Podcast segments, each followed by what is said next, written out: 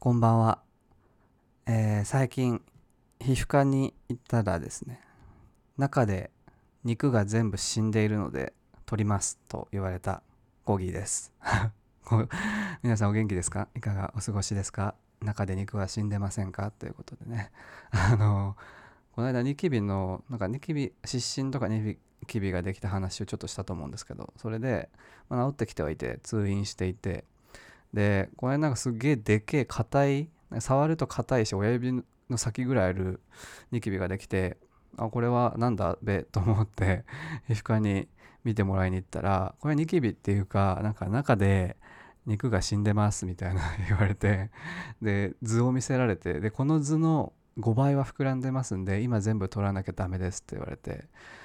バカクソ痛かったですね本当に。なんかもうタトゥーより痛かったですね本当に。なんか今痛今痛い痛くないですかって聞かれながらめちゃめちゃ痛いこう中の死んだ肉を取り出す処置をされてたんですけどなんか皮膚科のベッドの上で。あまりにも痛くてなんか痛くないですとも言う余裕もなくただ 痛いですとも言えな言えずにいたらなんか横にいた看護師さんがなんか 分かってますよ痛いですよねって言われて なんかみんな痛いですからね子供なら泣きますって言っててすごい淡々と。なんかすげえとこに来ちゃったなと思いつつ。で まああの順調にねあの死んだ肉は顔顔の頬両方の部分から取っていただいたんですけど。でその皮膚科のトイレで手を洗っていたらなんか急に入ってきたおじいちゃんに知らないおじいちゃんに「おヤクザか!」って言われて。すげえすげえ街だと思ってあのちょっと見直しちゃいました。私の今住んでいる街のことを。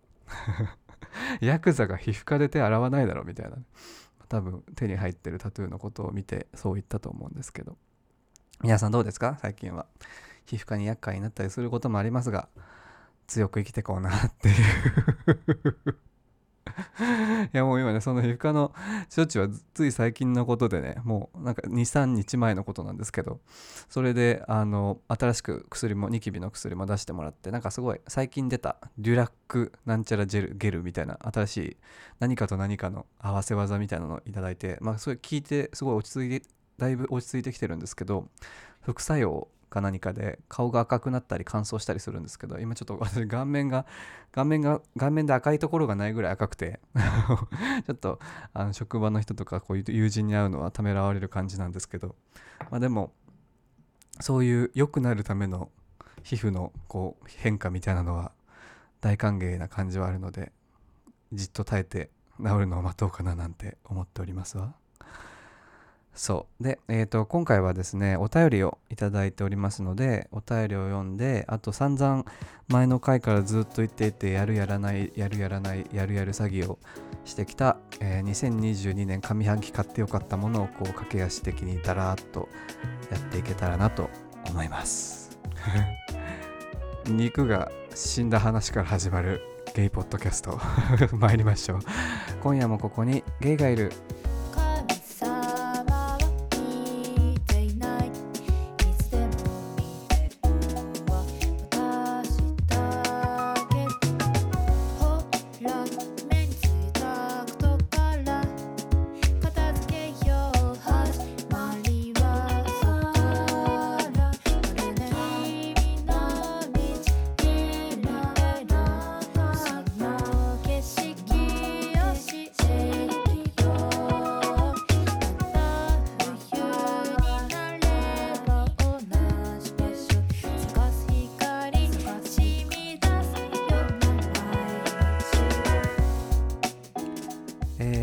キャスト今夜もここにゲイがいるこの番組は現在6名のサポーターの皆様に支えられて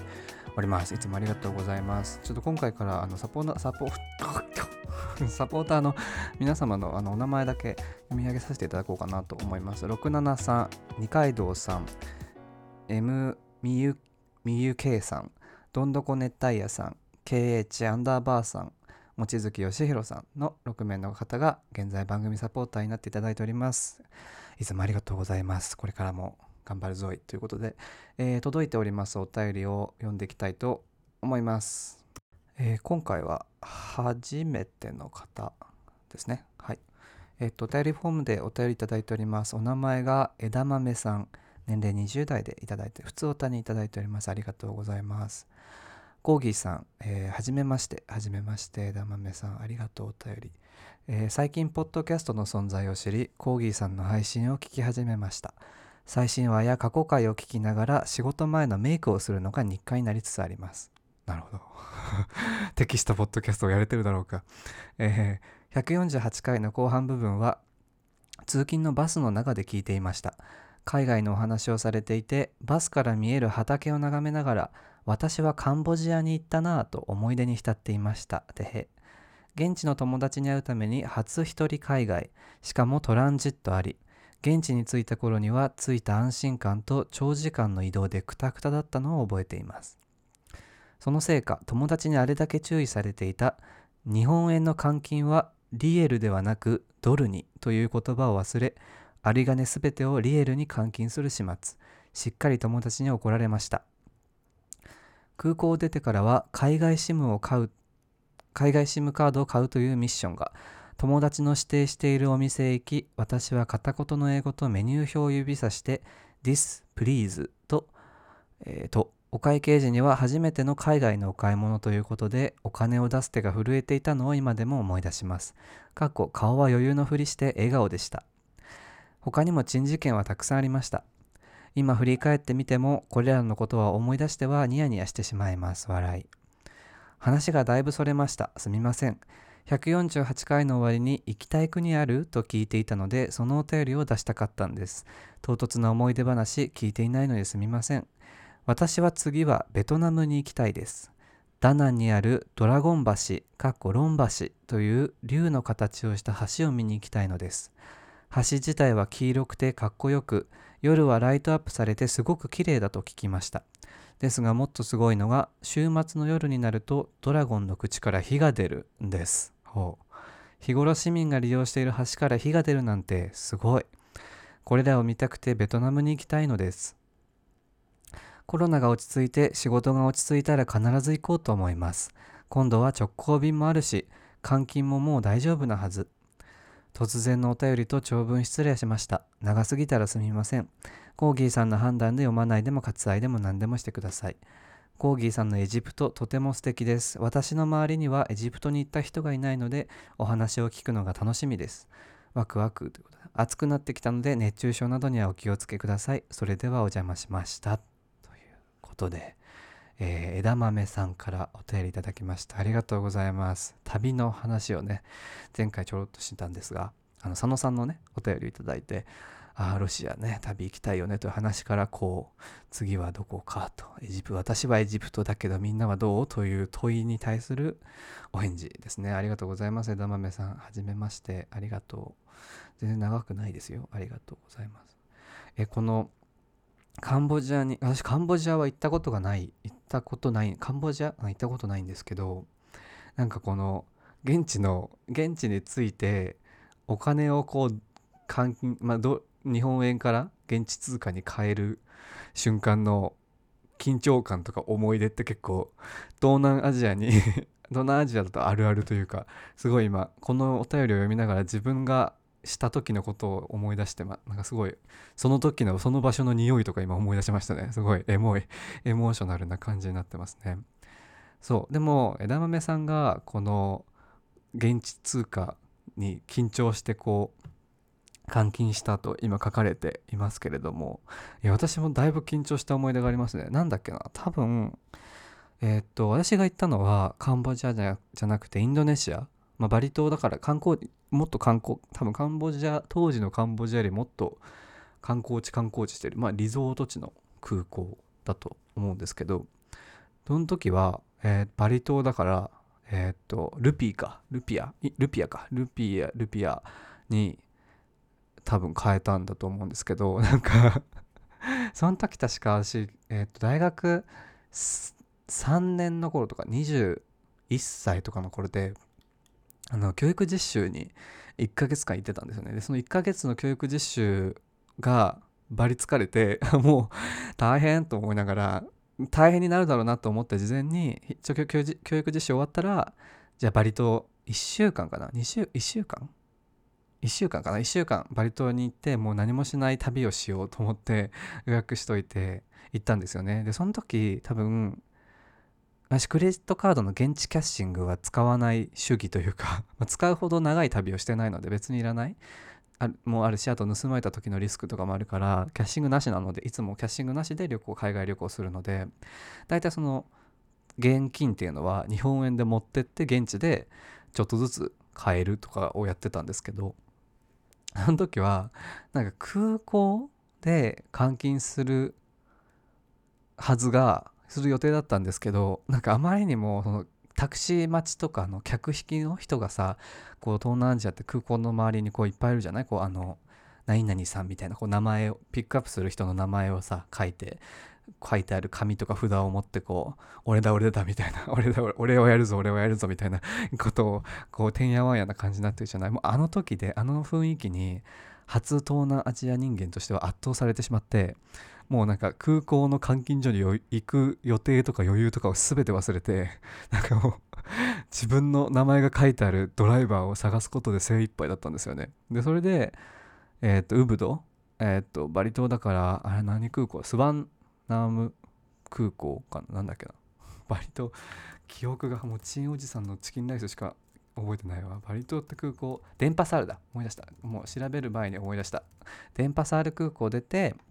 ドライバーの人に拾ってもらって中心部のウブドっていう、まあ、いわゆる森とか林とか田んぼの方に連れてってもらってでそこでなんかもうそのウブドに着いた瞬間になんかウブドってもっとなんかすごい静かでなんかヨガがヨガとかこうなんかストレッチとかしてる人がいっぱいいてこうビーガンみたいな人がいっぱいいてもっと静かでロハスな感じかと思ってたんですけど行ってみたらすごいもう着いたのが夜だったのでもうすごい結構暗いし街灯とかそんなないし暗いし観光客いっぱいいるし何よりバイクがいっぱいあってもう音もすごいしもう空気もすごいしこう初めて味わうこう東南アジア独特のこう熱というかこうねあ生ぬるい空気感に加えてこう人々のなんか生命力の強さみたいなのが街に溢れててなんかウブド全然しっとりしてないじゃんみたいな。すごい。エネルギッシュすぎて夜でも。でそこでで私その夜、ま、暗いウードの街の中で宿が見つからずにもうさまよい。でお金もまだ換金してないからあんまり入れる店もなくまあ入る元気もなく。でなんかすごい野良犬すごい大きい野良犬めちゃめちゃいっぱいいるし怖みたいな感じで。でやっと宿に着いて倒れるように寝てでなんかその後なんか18時間ぐらい寝たんですよね。なんか教育実習で疲れてたのか何なのか分かんないんですけどなんかありえないぐらい寝てでも次の日起きたら夕方ぐらいだったんですよね確かね。であやばいお金変えなきゃと思ってでウブドの中で換金する場所もね、まあ、一応ガイドブックとかネットで調べれば載ってるけど怖いじゃんやっぱり。海外旅行不慣れな人間としてはそんなこんなこと言ってるとねなんかアフリカとかねとあの南アメリカとか、ね、旅してるバックパッカーの人とかには笑われてしまいそうですけどやはり怖いじゃないですかちょろまかしとかね。だからネットで調べてどうやら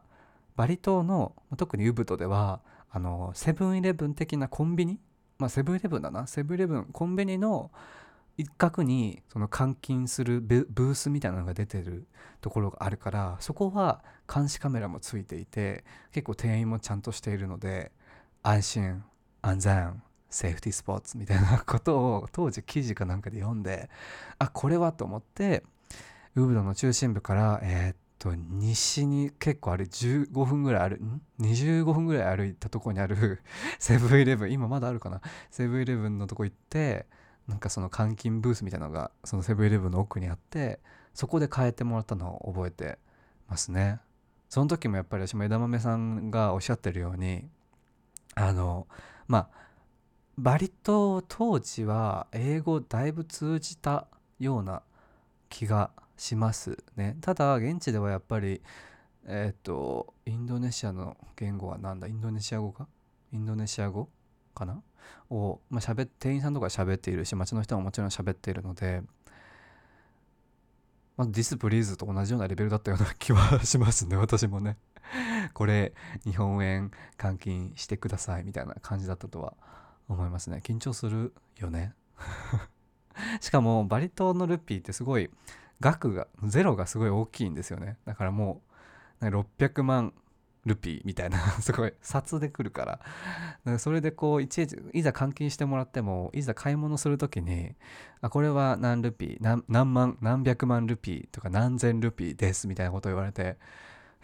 え？どれ？札束何枚？みたいな感じで払ってたの覚えてますね。あと札束の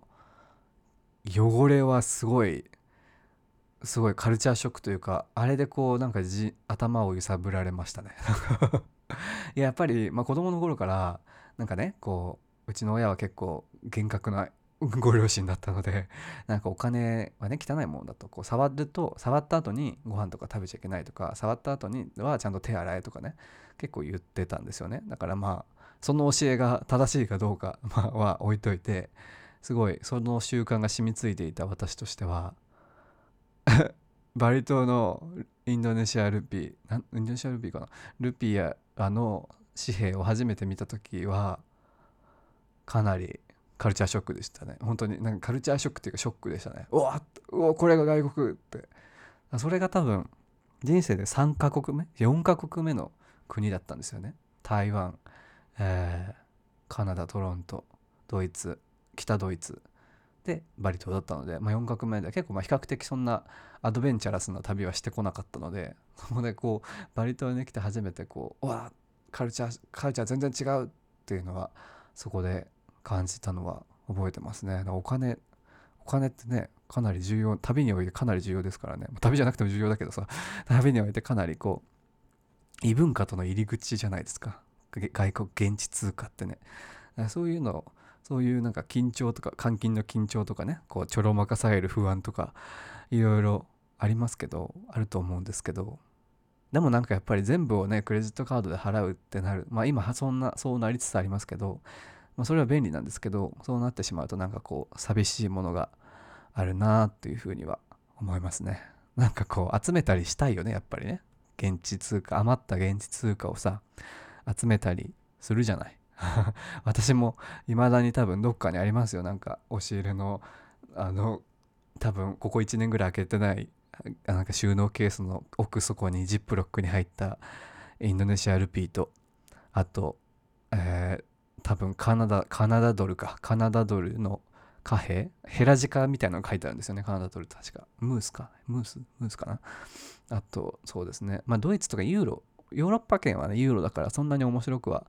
ないよね。というとあれですけど。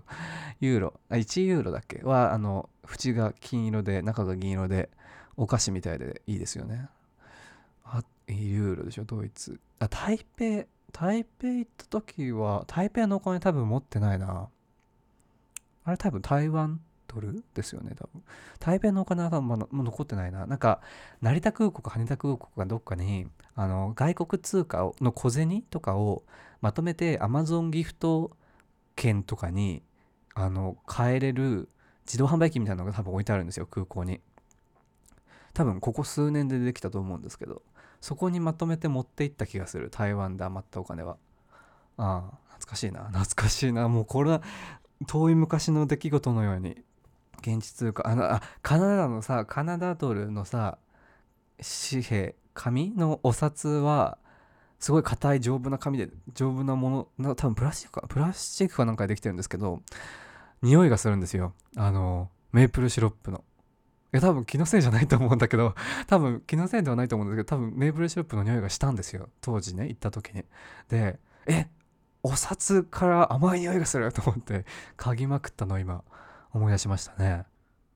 なんか今調べたらネットで調べたらその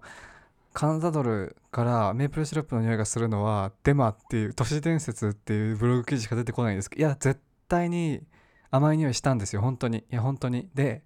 今ある持ってたはずと思って探してきたんですけどコインしかなかった。いやなんかドル札でカナダドルのお紙幣で私が行った時ちょうどなんか新しい紙幣でなんかプラスチックか樹脂か何かに変わるタイミングで新しい紙幣には匂いがするって聞いて嗅いでみたら本当にしたんですよ。甘い匂いがまメープルシロップか分かんないけど甘い匂いしたんですよ。めっちゃ覚えてるの。デマデマっていう噂しか出てこないんですけどネットで。ちょっと真相を知っているカナダにゆかりの深いリスナーさんがもしいたらあの本当かどうか教えてください。え、デマじゃない、絶対デマじゃないと思う、あれ。え、本当に匂いしたんだって、甘い匂いが。あ、サクさんに聞いてみよう、ちょっと後で。ちょっとサクさんカナダにしばらくいたらしいから、ちょっと聞いてみます。で、カナダドルをね、今探してきたら、まあ、カナダドルなかったんですけど、まあ、私が海外旅行行った時に余った硬貨、コインとか、あとカナダのスタバカードとかがいっぱいあの雑に入ってる袋の中に私があの死んだ祖父から盗んだあの海外旅行のお土産として祖父祖父が集めていたコインが出てきてもうこんなの見たの祖父の葬式後遺品整理以来ですよ。で今パーッと見たらね、まあ、かかなり古い、まあ、もちろん古いものもあるんですけど香港ドルとかねすごいよさっき汚いって話してなんですけど構、まあ、綺麗なものが残ってて一回多分洗ったんですよね。なんかスカなんかレモン汁かなんかで。これ香港ドルは真ん中に獅子が書いてあって1979年のコインですね。エリザベスザクイーンエリザベスザセカンドってエリザベス女王2世の肖像が彫られてるよ。香港ドル。知ってた？知ってたっていうかなんでお前それ持ってんの？っていう感じではあるんだけど。あとはね、まあ、トルコリラとかもある。トルコリラ。これは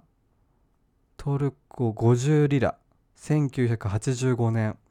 あのトルコの国旗のさ書いてある月と星があって周りにオリーブかな？オリーブか麦かオリーブと麦ががあって後ろにちょっと歴史に詳しくないからあれだけどオールバックの多分偉い人の肖像が載っていたりさ。でこれは全く読めないんですけどペルシャ。ペルシャ語だと思う。なんか大学の時ペルシャ音楽をであのレポート書いたんですけどその時に見たような記憶がある。このペルシャの1900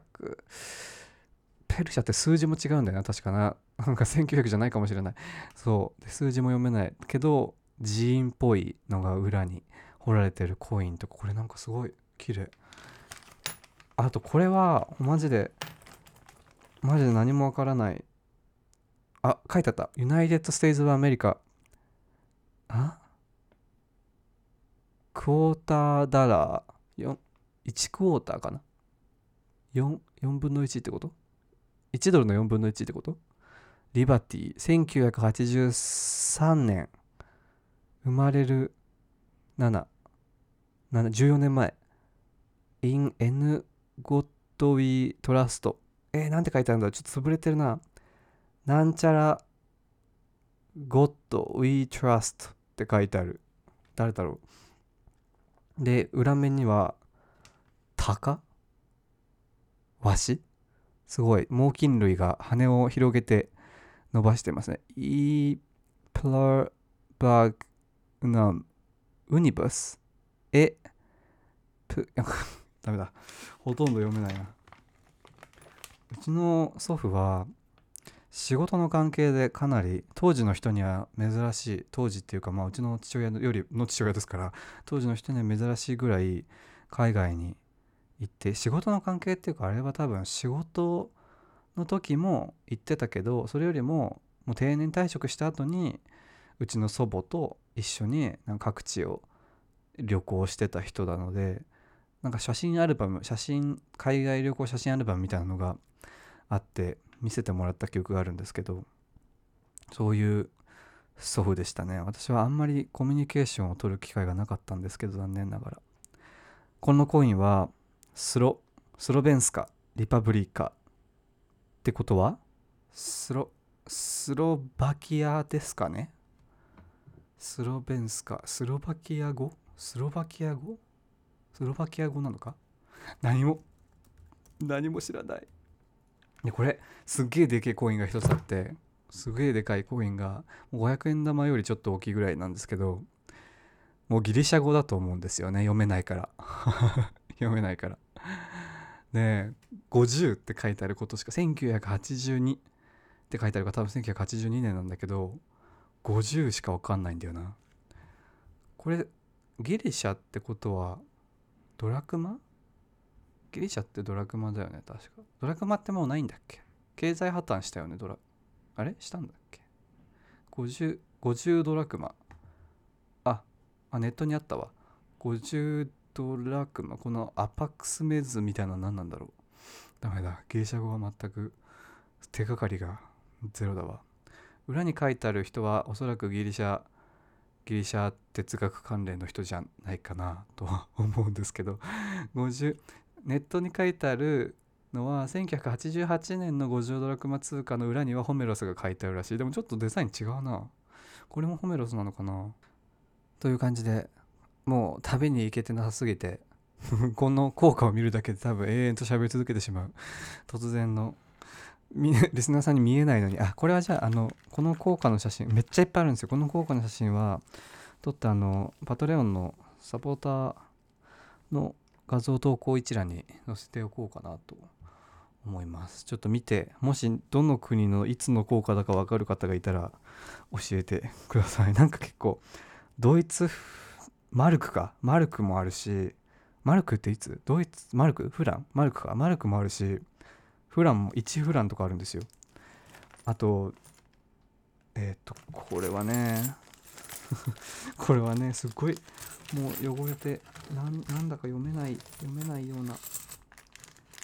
読めないようなものがいっぱいあるんですけどなんブンデスあ？ブンデスリーグDeutschland。多分ドイツ。っていう。いろんなちょっとこれはあのまとめて何もしないと私のお尻にただ眠ってるだけなのでちょっと写真撮って後で上げておきますのでサポーターの皆さんぜひ見てくださいだいぶ枝豆さんのお便りから脱線してしまいましたね。本当に。もういつもそうなんですけど。すいません。枝豆さんのお便りはえ次はベトナムに行きたいとのことでしたね。そう。あそう。でダナンにあるドラゴン橋ね。えドラゴン橋見たことないし知らないんで存じ上げないんですよね。なんかベトナムはあのあれなんです。姉とね父親が昔行ってて。で姉と父親ってめちゃめちゃ仲悪かったんですけど。しばらく長いことフォアワイルでなんでこの2人一緒に行くんだろうって思ったから覚えてるんですけどベトナムダナンドラゴンドラゴン違うドラゴン橋ドラゴンブリッジこれか。黄色で火が降っててるって結構すごくないですか？ね枝豆さんもおっしゃってるように日頃市民が利用してる橋から火が出るっていうのはねなんかなんだ便利なのか何なのかっていう感じはありますけど。何？ベトナムもねいいとこいっぱい食い物が美味しいよなベトナムってな。あ出た画像。ベトナム中部に位置する、えーリゾート地ダナンにあるドラゴンブリッジ。本当だ。これは思った思ってた以上にドラゴンだし思ってた以上に黄色いですね。あでもなんか彫刻みたいなドラゴンを想像してたんですけどっていうよりなんかもうちょっとこうなんて言うんでしょう。ポケモン的なこうギャラドス的なユーモラスさみたいなのは兼ね備えていますよ。あでやっぱこうドラゴンのこうカーブした背中みたいな部分があの橋のよく見る橋の形になっているわけですね。で先っぽの方にあるのが顔ああでもよくできてるすごい 目がいやユーモラスだよなどっかな。ダナンには町の中心にハン川という川が流れておりハン川を境にビーチ川市内川というふうに分かれているその2つを、えーかけられそのに間にかけられている橋の一つがドラゴンブリッジ正式名称ロン橋っていうんですね。はあ。これあライトアップされるんだ。へえ週末にはドラゴンからの口からドラゴンの口から火をえこれドラゴンの口結構歩行者向きだけど 向いてる方向。これここから火出たら危ないんじゃないかしら。人は通らないのかな？そのショーをしている。火が出るショーをしている時は。え火が出てるところ火が出てるところが見たいわね。あドラゴンブリッジの近くにあはいはいはい。あの口口から水吹いてるマーライオンみたいなドラゴンみたいな像ね。これ見たことあるわ。はいはいはい。これの近くにおお火吹いてる。すげえ。あ結構火が吹く部分があらわになってるから すごいサイエンスって感じがする。あでもすごいね。これライトアップされてあえでも火が吹いてる真横の歩道にめっちゃ観光客いるじゃん。あじゃあ安全にご安全にって感じ？ごご安全にって感じ？ショーが行われる10分間の間にドラゴンの口から数十回にわたって炎を豪快に吹き出しますへあ結構量結構でかい火が上がるっぽいですよ。ドラゴンの頭の倍以上の火柱が立つと。ドラゴンの口から炎が出るたびに歓声が響き渡り橋付近は大盛り上がり。ショーの終盤にはクライマックスといる噴水ショーが始まります。あ消火みたいな。消火活動みたいな。ドラゴンの口から勢いよく火が出た後にクライマックスでドラゴンの口からあ今度水が出て橋の上が水浸しになると。あなるほどね。じゃあこう安全なショーっていう感じだな。いいな。あいいな。あなんかこういうノリもいいよな海外の。なんかこうこういう企画力っていうんですか。いいですよね。なんかこう。私も見に行きたいなこれ。ダナンか、まあ、ダナンなら行きやすいよね。ダナン直行便あるよね確か。あのバイリンガルニュースのマイケルがダナンになんだっけダイビングしに行ってたような気がする。なんでそんなこと覚えてるんだっていう感じですけど。ダナン直行便。あるねあるある。あるよ。あベトジェットエアね。はいはいはいはい。安いやつね。いいね。はあいいな。ベトナムもいいな。私の今住んでるところの近くになんかすごいなんて言うんだろう。かやぶきというのはちょっと違うんだけどトタン張りの小屋みたいなのがあってそこがなんかベトナム料理屋屋台ベトナム屋台ベトナム料理屋屋台みたいになってるんですよね。で外にあの椅子とかテーブルとか出てて中でも買えるけど中で買ってその敷地内のとこで食べるみたいな。すごい行きたいんですけどあのあれサンドイッチなんだっけ？バーバかもう何も最近名前が出てこない。バーミヤンじゃなくて。バインミーバインミーがさ売ってるんですけどあとベトナムのビールとか売ってるんですけどなんかなかなか空いてるその店が空いてるところに遭遇しないんですよね。不思議な経営時間。経営開店時間を構えているベトナムレストランが私の近くに住んでるところの近くにありますね。じゃあ枝豆さんが次行くのはベトナム。私が次行くのはエジプトということ。で絶対絶対これベトナムの方が実現率高いよね。羨ましい限りなんですけど。まあでも違うか。開拓する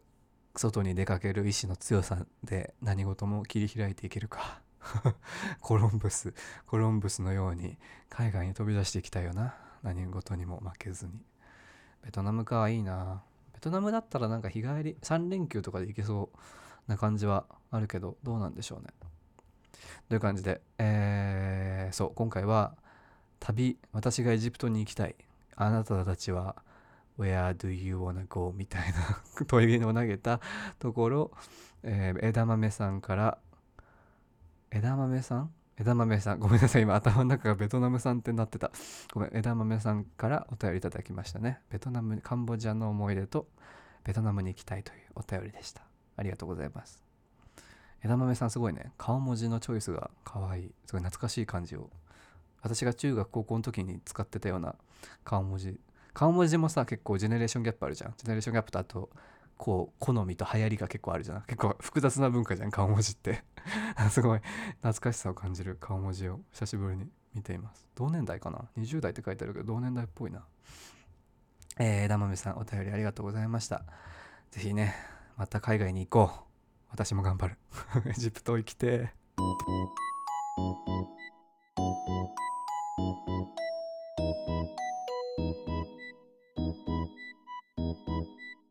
旅の話をしてたらあっという間に30分経過してしまいました。もう1エピソードね30分に収めようという意識はあるんですね。やはり。現代社会の人々は長いコンテンツをあまり聞かないみたいな話を聞くから。でもちょっと上半期買ってよかったもの紹介はもうするぞするぞと言って4回ぐらい34回のエピソードを過ぎてしまってるのでちょっとまあ言うて数もないのでダダダンといきたいと思いますあの2022年上半期買ってよかったもの講義編紹介して今日は終わりにします。ね、もしぜひあの皆さんの買ってよかったものも知りたいそしてそれを買いたいというあの 漁夫のりみたいな感じのテイストではあるのでぜひ皆さんが買ってよかったものもあれば番組まで教えてください一つ目はまず一つガジェットですねこれは。えっ、と3話ダイレクトのサウンドバーです。これはね結構良かった。あの最近買ったんです。比較的最近買ったんですけどあのテレビが私普段使っているテレビがあの TCL という海外の、まあ、中国のブランドのあのインターネットテレビネットワークテレビっていうんですかねそのサブスクとかネットフリックスとか Hulu とかがもう最初から見れる何もささなくても見れるテレビを買って買ったんですよね。でそれがまあ2万こう2万半ばぐらいで買えて安いと思ってね。でまあテレビそんな見ないしまあ映画とかドラマばっか見たいからそのためにこれを買おうと思って買ったんですけどまあ安いしテレビ自体はもう全然問題なく動くしであんまりその Amazon プライムとか UNEXT とかアプリを複数立ち上げ続けてるとちょっと動作が重くなっちゃうところはあるんですけどまあそれは別にね定期的にシャットダウンすればいいだけだから比較的テレビは良いんですよ。ただ一つそのネックとしてスピーカーの位置があの背中向きっていうんですかね。このテレビの置いてある壁に向かってついてる。あるいはその壁に向かったちょっと下向きについててなぜそっち向きに？みたいな。どうしてそっち向きになの？なんか上向きにもちょっとスピーカーっぽい穴がついてるんですけどあんまりこう正面からテレビを見ていて音が聞こえづらかったんですよね。でまあ最近その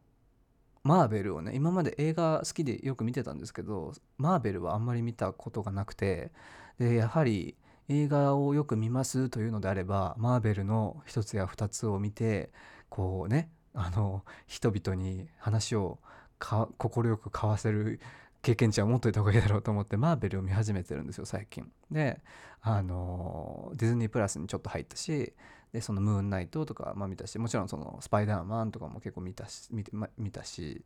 あのまあドクター・ストレンジとかワンダービジョンスカーレット・ウィッチワンダービジョンとかねいろいろ見てたんですけどそういうアクションものを家で見るとやはりそのどっち向いてるのか分かんないこのテレビのスピーカーだといかんせん臨場感に乏しすぎて困ったなとは思ってたんですね。でそれまではアンカーの、えー、と安いワイヤレス Bluetooth のスピーカーを持ってたのでそれをこう無理やりあの AUX ケーブルっていうんですかねでつなげて見てたんですけどやっぱりその Bluetooth スピーカーをテレビにつなぐとその給電充電っていうんですか給電ができない同時並行でしづらいってのがやっぱちょっと困っていたのでそこでこの3話ダイレクトのサウンドバーを購入しました。これのいいところはあの USB 給電ができるのでもしテレビの方に USB の差し込み口があればそこからそこに挿せばそこからあの給電できるのでいちいちその充電するために別にコンセントつながなくていい。つまりテレビにつないでつなぎっぱなしにしておけば勝手に充電されるっていうのとあとはこのサンワダイレクトのサウンドバーは、まあ、お値段がとても安いというので、ね、4000 3800円とか4000円ぐらいで買ったのかなでサウンドバーをね買うきっかけは友達のイスラエル人のバイがバイセクシュアルのイスラエル人が 家にすんげえでかいテレビを持っててと同時にパナソニックのめちゃめちゃでかいサウンドバーなんか本当にテレビの前にポンって置くアームレストもう巨大アームレストみたいな すごいシュッとしたねサウンドバーを持っててすごかったねそれが。もう音もでかいしもうあのもうワフサラウンドなんちゃらドルビードルビーなんちゃらみたいな 対応してるしもうほぼお家でホームシアター用途として使ってたんですけどそれすごく良かったのね。それ欲しかったんだけどそれを買うほどそれを日本人が住むこのワンルームで 賃貸のワンルームでそんな大爆音でちょっと聞けないなやはりこうね申し訳なさが先立ってしまうからと思って。だからそんな音が音はいいんだが音量が出すぎない。低音が響きすぎない。低音が出すぎない。非常にこう探しづらい探し方でスピーカーを探してたんです。サウンドバーを探してたんですよ。で最初迷ってたのがアンカーが出してるサウンドバーとあともう一つなんかどこか中国製のやつを迷っててその2つで迷ってたんですけどいかんせんちょっとまあいつまでこのサウンドバーを使うかわからないという点があったのでちょっとまあどうなんだろうな。安い安くはないなと思ってこうじらじらじらじら欲しいものリストに入れては捨て入れては捨てをやってたんですけどこの間 Amazon でセールになっていたのでこの3話ダイレクトお安心の日本製と思って、まあ、ちょうど大きさもね、えー、と幅が45センチかな？45センチなのでまああの三角三角定規じゃねえや。物差し物差しよりちょっと大きいぐらいの長さで私はあのケーブルであの AUX ケーブルでつないでますけど普通に Bluetooth でも Bluetooth スピーカーとしても使えるのでそのテレビにつないでおいてテレビつけてない時でもスマホとかパソコンから Bluetooth 飛ばして音楽聴いたりができると。で音質はあのすごくこだわってる人はもうちょっとちゃんと高いスピーカーを買った方がいいと思います。ただまあ今持ってるテレビがあんまりそんなに音が良くなくてただ賃貸でそんなに広くない部屋だしお隣さんもいるしって感じですごく大きな音は出せないみたいな人にはすごくこうコスパもいいしちょうどいい手頃な手に取りやすいサウンドバーかなと思います。だから初めて買うならこれがいいんじゃないかなというふうに私は思いました。使ってみて。やっぱりこう日本製っていうとこう無条件に信頼してしまう部分 バイアスがかかってしまう部分もあるかもしれないけどパッシブラジエーター搭載なので2個かな？2個搭載してるのかな？だからまあそんな安いスピーカーを買うよりはいいんじゃないかなっていうふうに思います。全然サクッといかないわ。次ね。次はえっ、とこれバッグですね。コーチのショルダーバッグ70486ブリーカークーリエバッグ、えーソフトポートレザー牛革メッセンジャーバッグですね。これは長い名前なんですけどまあいわゆるオールドコーチ昔のコーオールドコーチと呼ぶ呼ばれるほど古くはないんだけどもコーチのメッセンジャーバッグですねを買いました。でこれはずっとバッグを探していてその普段でも使えるしどどの服でも着れるバッグかつもう一つもう一つ重要なポイントがあってあのずっと探してたのがダン・ブラウンが書く小説に出てくる理不尽なほど知識の多い大学教授が持ってそうな革のバッグをずっと探してたんですよ私。ダン・ブラウンってあの天使と悪魔とか映画のね天使と天使と悪魔とかダ・ヴィンチコードとかあのあとインフェルノとかを書いてる原作を書いてる人ですけどそれを見てるとね大体あとあのドラマシリーズだと「ロストシンボル」とかをね 見てると大体こうなんでそんなことも知ってんの？みたいな感じの大学教授のキャラクターが一人は出てくるんですよね。でその人が持ってるようなこうちょっとくたびれたでもまあ結構長いこともう何十年も使えるような耐久性の高いバッグかつこう急に崖とかを降りていてこう洞窟を探るようなタフさにも耐えるような革のバッグっていうかつ見た目がシンプルかつかっこいいみたいなのをずっと探しててまあないんですよ。そんなそんなちょっと特殊な希望に寄り添ったバッグは。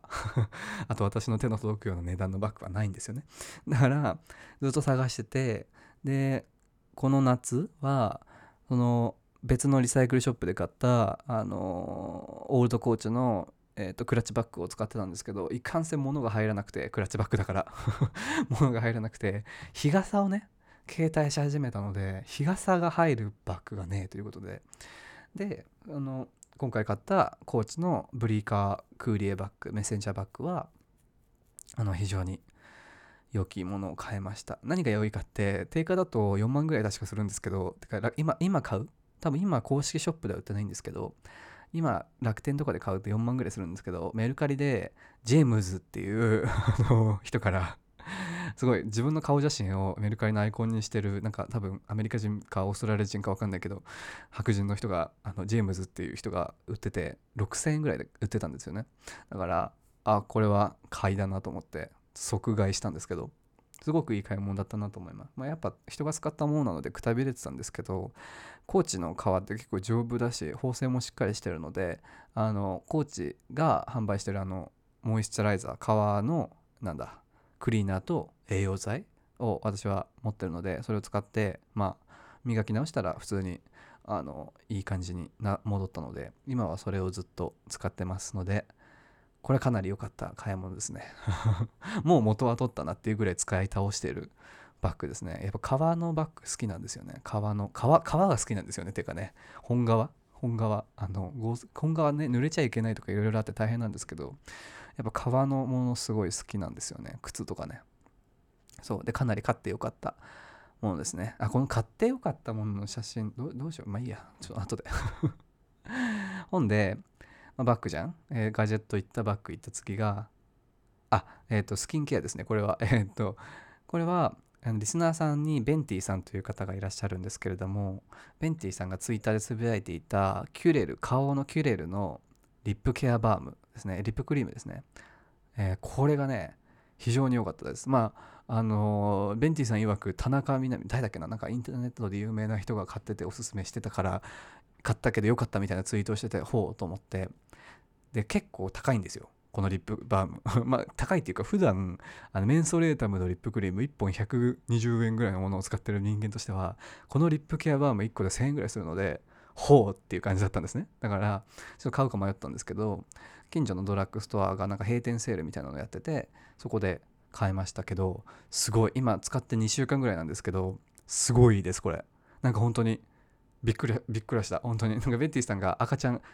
赤ちゃんリップになるみたいなことを言ってて本当かいな？男でもなるんかいな？このテストステロンに勝てるんかいな？みたいな思ってたんですけど すごいよこれ。今私の唇多分人生で一番ふっかふかになってるからこれは良いと思います。あのなんていうんだ？バームだから指で塗るタイプなので結構このとろとかぬ塗るとぬるぬるとかではなくこうなんだろワセリンみたいな蓋をする感じなので使用感は嫌いな人がいるかもしれないんですけど私がつけてるのは夜寝る前だけなので、まあ、そこまで気にならないかなっていう感じです。で夜塗っただけでも1週間ぐらい使うとすごいすごい変わる。すごい変わります。ほらねあのいろいろあるじゃない？キスキスとかね接吻とかするとこういろいろ気になるところもあるじゃない？ガサついたねこう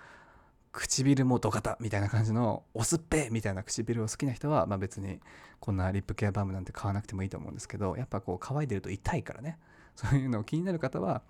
これをおすすめします。かなり容量も入ってるので持つと思いますね。であのもしこれを使っこのキュレルのリップケアバームを使ってみてあんまり変化がなかったら多分今までのその角古くなった角質とかが唇にまだ残ったり溜まってるような気がするのであのスクラブとかでピーリングをするといいんじゃないかな。スピーリングしてからこのキュレルを塗るといいんじゃないかなと思います。あでスクラブはえー男がリップスクラブなんて買わねえよみたいなそういったね方もまあもちろんいるかもしれません。そういう場合は恥ずかしいよみたいなネットでも買えねえよみたいなねそういうマスキュリニティに縛られている方もいるかもしれないんですけどスクラブはあの私がよくやってるんですけどあの家にあるとろっとしたとろっとした液体あの蜂蜜とかなんだろうあのガムシロップとか ガムシロップはちょっとサラサラしすぎかな。蜂蜜とかに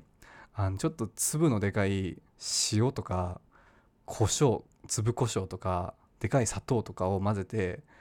ちょっと唇ゴシゴシするとそれだけで割とスクラ正しいか分かんないんですけどあの家にあるものでなんとかなるのでやってみるといいかなと思います。はい。蜂蜜と岩塩あるいは砂糖ですね。がリップスクラブになるよという話でした。でえーっともう一つはスキンケア品いっぱいあるんだよな。あこれでも全部紹介してると長くなっちゃうな。ちょっと残りはいつかに取っとこうかな。うんえうん。ちょっと残りあと3つあるんですけどこれ飛ばします。後ほど。次回。わかんないけど。であとはねあキッチン用品もありますね。えっ、とキントのタンブラーキャストダブルウォールビアグラスですね。えっ、とこれ 340ml かな。これはかなり使い倒しています。ダブルウォールグラスいわゆるあの2層になってるやつね。であのあったけえものも冷たいものもどっちも冷めないし冷えないっていうんで買ってみたんですけどまあ見た目がいいっていうのはもちろんそうなんですけどこのビアグラスサイズはねかなり全て全ての飲料に使えるので買うならマグカップとかよりこのビアグラスサイズがいいと思います。私ビールあんま飲まないんでビールとしては使ってないんですけど普通にお茶も飲めるしアイスコーヒーも飲めるしホットコーヒーも飲めるしなんかきゅこうちょっと凝りたい時のカフェラテみたいな感じとかキャラメルラテみたいな感じもできるしあのなんとかフロートコーヒーフロートとかもできるので非常におすすめ。あと倒れにくい。これ大事。ポッドキャスト配信者には倒れにくいこの飲み物が倒れにくいコップっていうのが一番大事ですからね、えーこれは非常に使いやすくていいです。やっぱさすがですね。均等という感じですな。本であこれは言いたい。入浴剤ね。風呂入るの嫌な日はもちろんあるじゃない？私もすごい多々あるんですけど。でも入入った方が体にはいいと。で時に入浴剤に工夫をすればきっと入るだろうというような魂胆でいろいろ試したんですけどやはりどうせ入るなら温まる以外にもいい効果を得たい。一石二鳥三鳥四鳥五鳥ぐらい得たいという気持ちがあるのでこうスキンケア的なね肌にいい入浴剤かつ気持ちもいい入浴剤とは何かといろいろ市販のものを試した結果この2つです。この2つにたどり着きました。かつ夏でも入れる。夏でもこう嫌じゃない入浴剤ですね。一つは気気湯のあの普段よく目にする気気湯とはちょっと違くてスキンケアっていうピンク色の気気湯があるんですよ。それのクレイ重曹炭酸油っていうやつがあるのでちょそれを一回試してほしいんですね。気気湯のスキンケアピンクバージョンのやつですね。多分ドラッグストアにあると思います。私はちょっと Amazon で買ったんですけどドラッグストアにあると思います。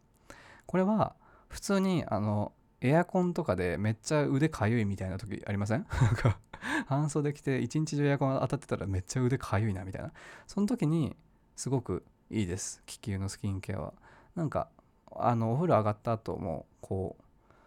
カサカサはしないしかつそのべっとりもしないから夏にちょうどいいなっていう風な印象を受けましたね。なんか湿疹とか汗もにもいいらしいので困ってる人はいいんじゃないかな。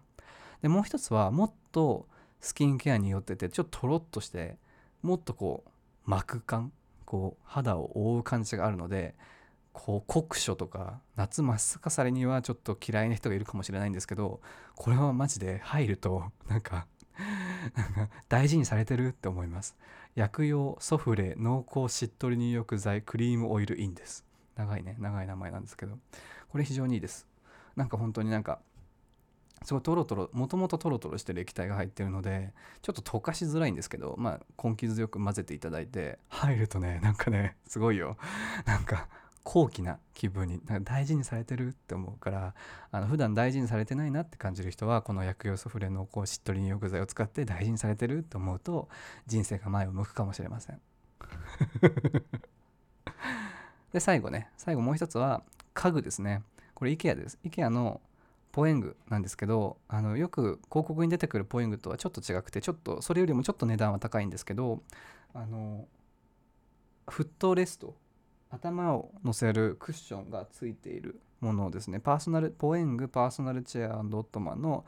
ブラックブラウンヒラレドベージュ。消費税込み22,980円。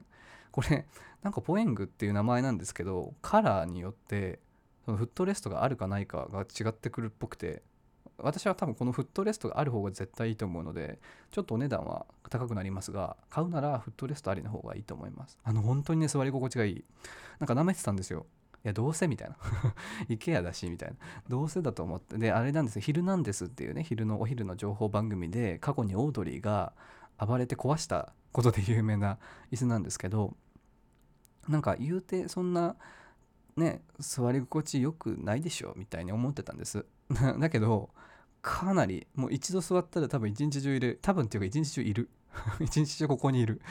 読書にもいいしテレビを見るにもいいしでこのどうせ買うならオットマン足置きも一緒に買うといいと思います。ただオットマンもそうだしチェア自体もかなりでかいのでワンルーム6畳とか7畳とかに住んでる人はこれを置くと部屋の四隅の4分の1が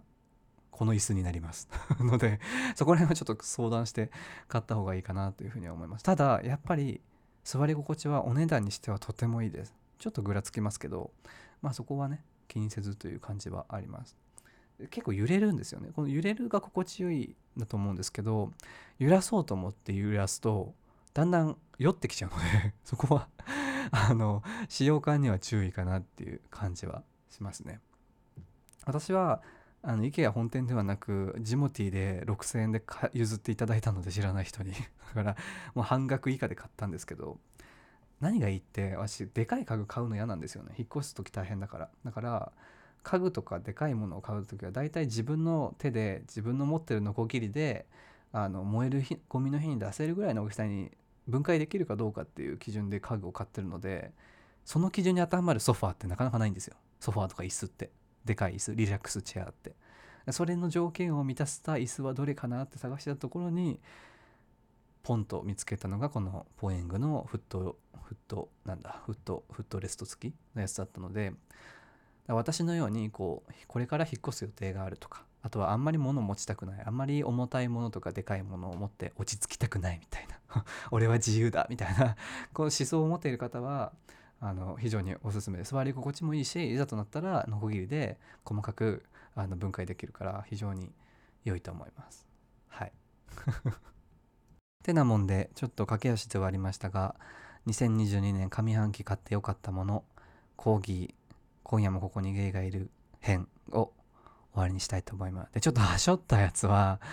あでも、うん、他に紹介する場所ないの。と名前だけ言おう、えっとクラシエの肌美精の繰り返しできる大人のニキビ対策薬用美白化粧水がめっちゃいいです、ね、1000円で買えるのに